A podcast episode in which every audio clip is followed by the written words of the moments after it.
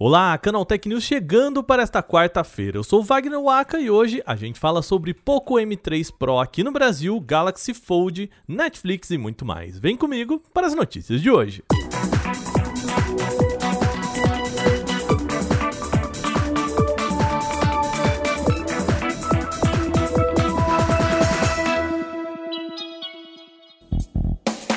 Vamos começar o programa falando de smartphone que chega ao mercado brasileiro. O Poco M3 Pro 5G, já disponível nos mercados indiano e europeu, vai ser lançado no Brasil em 29 de junho, daqui duas semanas.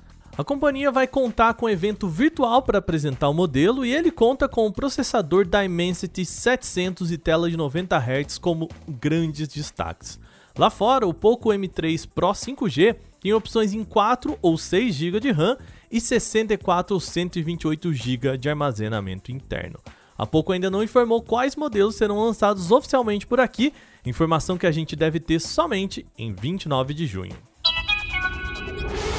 A gente sabe que os smartphones de ponta com tecnologias mais inovadoras muitas vezes são, são caros, né, gente? Tanto que a Samsung até permite que as pessoas aluguem alguns dos seus aparelhos. O plano não é nenhuma novidade. Ele se chama Tech Fácil e permite trocar smartphone todo ano com o pagamento de uma mensalidade. Até hoje a Samsung deixava apenas o usuário trocar de smartphone por um outro dentro da linha Galaxy S, ou seja, do S20 para o S21. A novidade é que agora o usuário também vai poder pegar um Galaxy Z Fold 2 dentro desse mesmo plano. Mas isso tem um custo, tá? A assinatura do Galaxy S21 parte de 199 reais mensais pelo modelo menor e vai até 369 reais mensais se você optar pelo Ultra.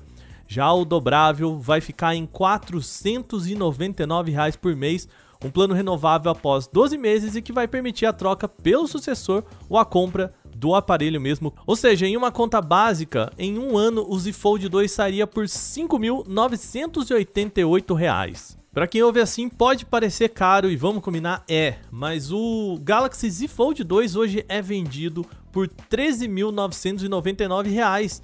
E depois disso você pode ainda levar o dispositivo ou trocar por um aparelho mais recente aí, ou seja, você fica com um ano pela metade do preço, aí vai do que você quer, né?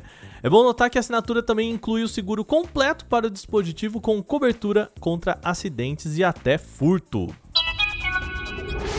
A gente vira a conversa aqui no Canal Tech News agora para o mundo dos streamings. Por conta da pandemia e as pessoas com mais tempo em casa, plataformas como a Netflix tiveram um boom de audiência. Só que esse bom momento deve ser passageiro, tá? Segundo o co-CEO e diretor de conteúdos da Netflix, o Ted Sarandos, as plataformas de streaming não devem segurar esse destaque por muito tempo, principalmente no pós-pandemia. Em entrevista, ele explicou que acredita que as pessoas vão voltar para os cinemas quando isso for possível, claro, e que a Netflix não deve manter os números altos que tem hoje. Contudo, tem algo que ele acredita que será um ponto positivo aí para os streamings. Para o Sarandos, as janelas de exibição serão menores, ou seja, os filmes que saem no cinema podem passar a ser lançados também no streaming ou demorar menos para chegar a estas plataformas. Vale lembrar, por conta da pandemia, gigantes do cinema tiveram que cancelar estreias em salas convencionais e lançar até as suas produções direto no streaming. Será que segura no pós-pandemia? A gente vai ver só daqui a pouco, né? A gente espera que isso acabe logo. Papo sério agora, em a Universidade de São Paulo, a USP está em busca de voluntários para estudos de depressão que serão acompanhados via smartphone. A instituição quer encontrar voluntários com idades entre 18 e 59 anos com diagnóstico confirmado de depressão. A terapia em fase de teste combina estimulação transcraniana por corrente contínua, também chamado de ETCC, com atividades psicoeducacionais online. O diferencial é que será aplicada diretamente na casa dos participantes através de um aparelho para a neuromodulação conectado ao smartphone. Esse equipamento é uma espécie de tiara, meio capacete que você deve colocar na cabeça e é onde é possível enviar sinais elétricos e ele foi desenvolvido pela empresa chamada Flow Neuroscience. A pesquisa é desenvolvida pelo Instituto de Psiquiatria do Hospital das Clínicas e que faz parte da Faculdade de Medicina da USP. Ele vai avaliar a eficácia de um aparelho portátil de ETCC que deve ser conectado via Bluetooth a um smartphone. Além de ter entre 18 e 59 anos, os voluntários do estudo da USP precisam ter um diagnóstico de depressão unipolar sem outros diagnósticos psiquiátricos conflitantes e também sem doenças clínicas graves. Outra questão é que os participantes também vão poder, caso queiram, continuar com doses estáveis de antidepressivos já que estejam aí em uso antes de ingressar no estudo. Ontem a gente comentou aqui no podcast que já vazaram algumas imagens do Windows 11. A gente botou até esse sonzinho aqui, ó. Que é o início do novo sistema operacional aí do Windows 11. Um dos pontos que a gente comentou aqui, aliás, é que os ícones agora ficam centralizados na barra de tarefas e não mais ali no cantinho como acontece no Windows 10. Só que isso desagradou muita gente, inclusive este apresentador que vos fala, não gostei de verdade. Só que parece que o Windows 11 vai permitir também configurar essa posição. O site Windows Central disse que brincou com o novo sistema operacional e sim, a opção de jogar o menu iniciar para os cantos e deixar o sistema um pouquinho aí mais parecido com o que a gente tem hoje.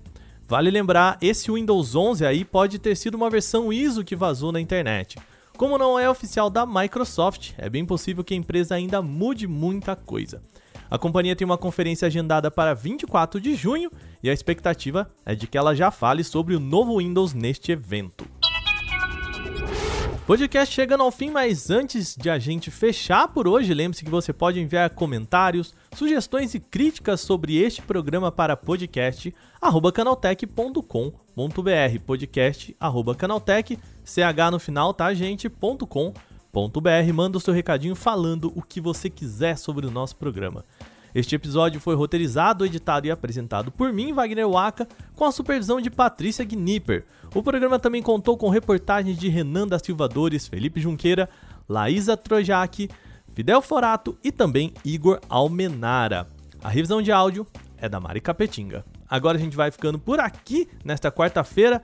Metade da semana já foi, em Uma boa noite. A gente volta amanhã com mais notícias aqui no Canal Tech News. Até lá!